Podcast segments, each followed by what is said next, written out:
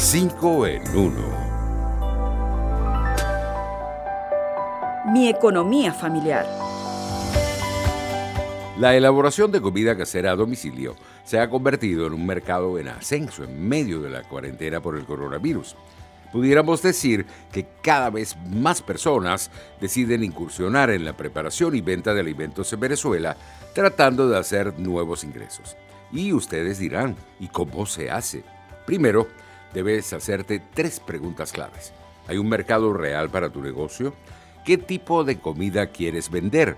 Y sobre todo, ¿a qué precio? Segundo, conviene asegurar el acceso a los ingredientes. Tercero, como dicen por allí, el negocio no se va a promocionar solo.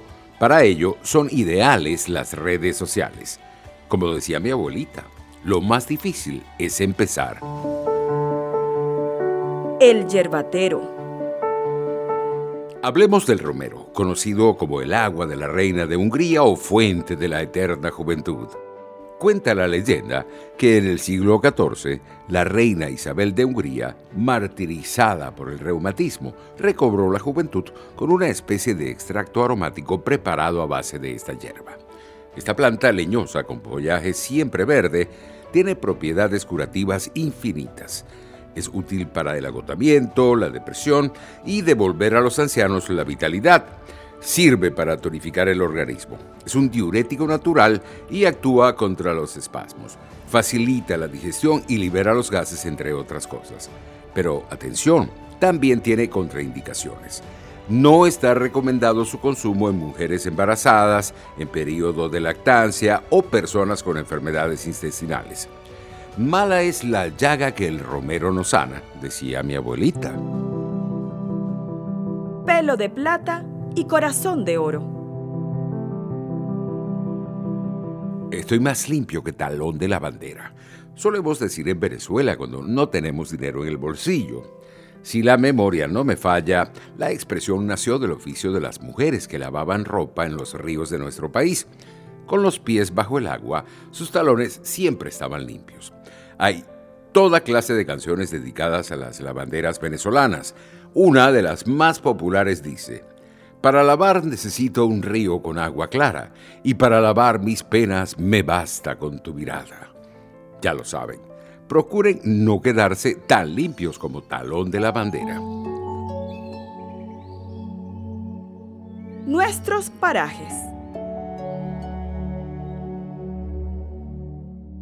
Los tepuyes venezolanos son la morada de los dioses Muchos consideran, y con razón, a esas mesetas abruptas con paredes verticales y cimas relativamente planas, una de las grandes maravillas de la naturaleza.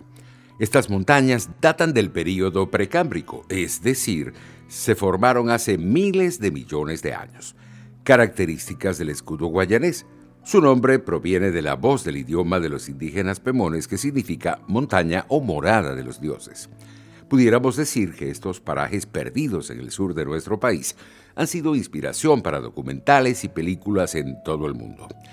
¿Sabías que los creadores de Up, este film animado de Disney, utilizaron como referencia a los tepuyes venezolanos? Los diseñadores de producción de la película buscaban un lugar mágico y dieron con esta zona de Venezuela que está entre las nubes y parece de otro mundo. ¿Quién diría que la morada de los dioses está en Venezuela? Tu doctor en casa. Agregar ciertos condimentos a la comida no previene el coronavirus. Cuando apareció esta nueva enfermedad, las redes sociales y los grupos de WhatsApp se inundaron con toda clase de mensajes y recetas caseras para tratar el COVID-19. Con el tiempo, las autoridades sanitarias han desmentido esos rumores. Un ejemplo, añadir pimiento picante a la sopa u otras comidas no previene ni cura el coronavirus. Tampoco enjuagarse la nariz con una solución salina previene el contagio de este nuevo virus. No hay pruebas que indiquen que esta práctica proteja de la infección. Hasta la fecha, las recomendaciones contra el coronavirus siguen siendo las mismas mantener el distanciamiento social, usar tapabocas y lavarse las manos con frecuencia. Hasta aquí 5 en 1. Nos vemos.